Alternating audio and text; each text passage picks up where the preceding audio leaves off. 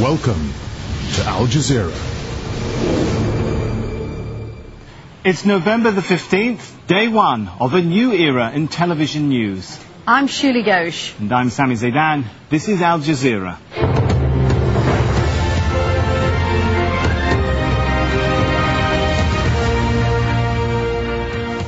这段音乐是目前每天二十四小时响彻英语世界的一段声音。 从二零零六年十一月十五号开始，半岛电视台英文台开播。它与美国 CNN、英国 BBC 抗衡的姿态引起了西方世界的关注，而且半岛电视台英文台的许多工作人员正是从 CNN 或 BBC 挖掘而来的。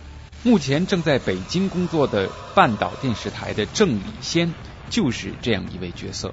他有着在 BBC 多年工作的历史，现在投身于半岛。前不久，我们反播的飞猪和郑先生进行了一次对话。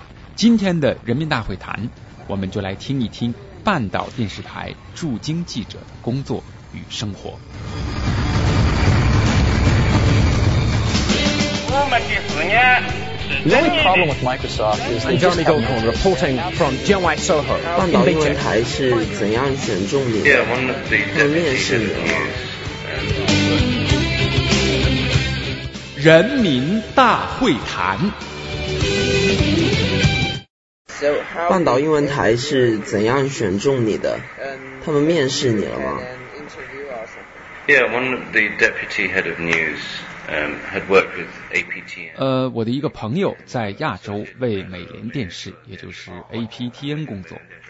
二零零五年夏天吧，我在曼谷过去的一个同事知道我对在中国工作很有兴趣，那我就和一些人见了面，他们问我是否对半岛电视台这个工作感兴趣，我说很好啊。其实没有什么测试环节，不过呢，我给他们看了一些我在 BBC 做过的报道。我们后来就怎么样子做好中国新闻，有过许多交流。比如说，如何让半岛英文频道的中国新闻和其他媒体的不大一样。呃，再有如何让中国报道对于世界其他地区的观众来说变得有趣儿。当然了，这里的新闻管制比世界其他地方要严，但是这些年在中国发生的事情十分有意思，已经有很多的。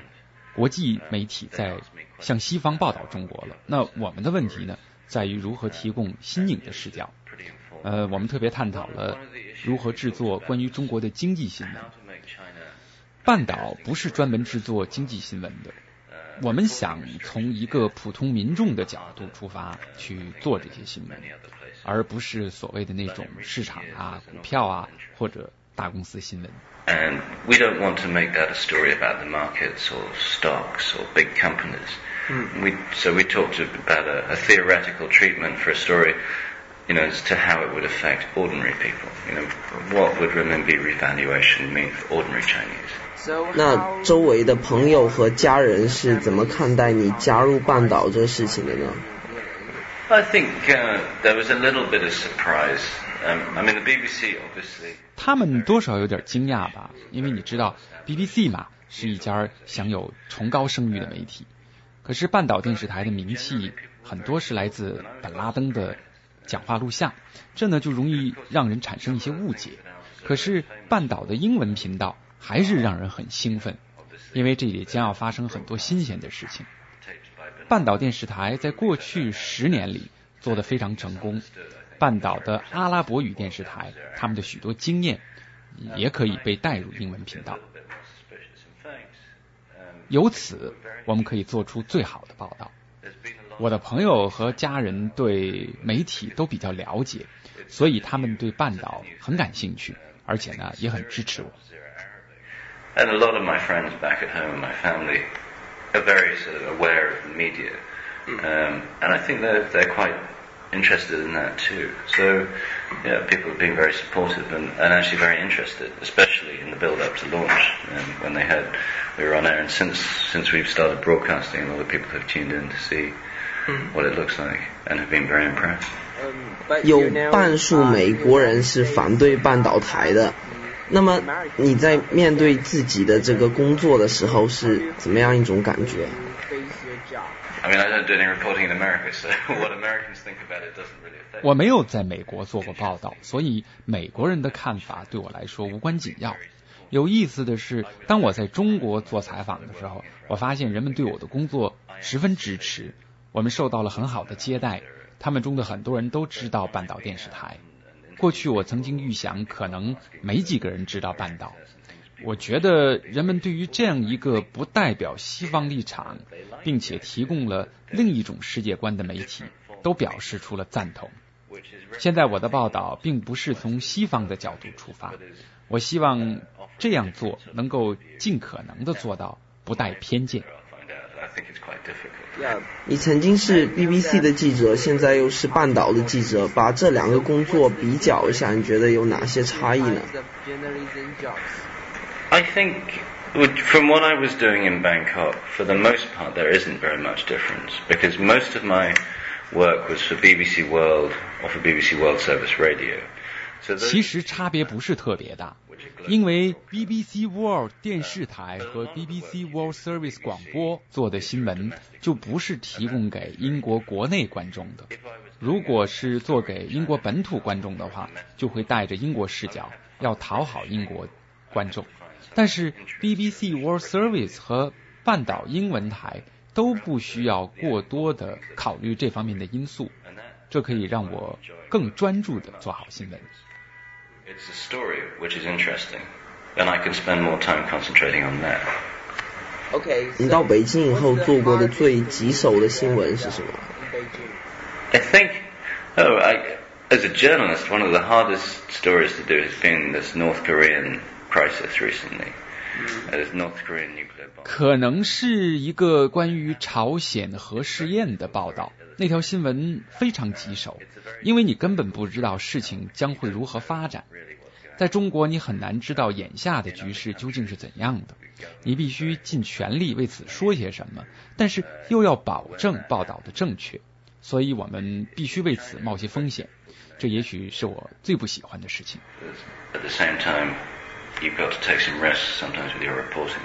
So that was the toughest one, I think, um, and the one I enjoyed probably least.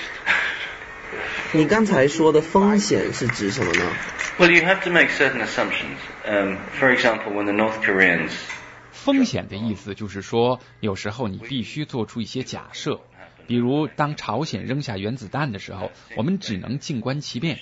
在报道中，我们必须根据采访素材做出可能的预测，但是作为记者，应该报道那些自己耳闻目睹的事儿。我不想做出假设，也许不能说是假设，应该说是做出推论吧。当时我不想说朝鲜可能会回到六方会谈上来，他们那时候只是看起来很可能回到谈判桌上。幸运的是，最后事实证明我们说的是对的。我不喜欢这样，但是有时候你必须要做出暗示。Thankfully, it proved to be right. So in that respect, I was quite pleased. But it's a hard thing to do. You have to make a call. 嗯，半岛电视台是由卡塔尔皇室资助的。那么，如果你们要做卡塔尔的负面新闻，可以吗？Well, the way Al Jazeera is set up is like um, is like the BBC. It's appointed by a royal charter, so there's a signature on the bottom of the 呃，在半岛电视台成立的时候，它的形态很像 BBC，由官方出资兴办。但是，正如 BBC 可以做出关于女皇的负面报道一样，十年前在半岛电视台成立的时候，我们就和官方有过协议，保证半岛电视台是一个自由而独立的媒体。半岛英文台当然也一样，记者可以做任何他们想做的报道，他们不需要考虑政府方面的感受。那么，半岛台有没有做过卡塔尔的负面新闻呢？Uh. 说实话，我不太清楚，我有很长时间没有关注中东新闻了。本节目由反播制作，triple w dot antiwave dot net。 Welcome to the world news from Al Jazeera.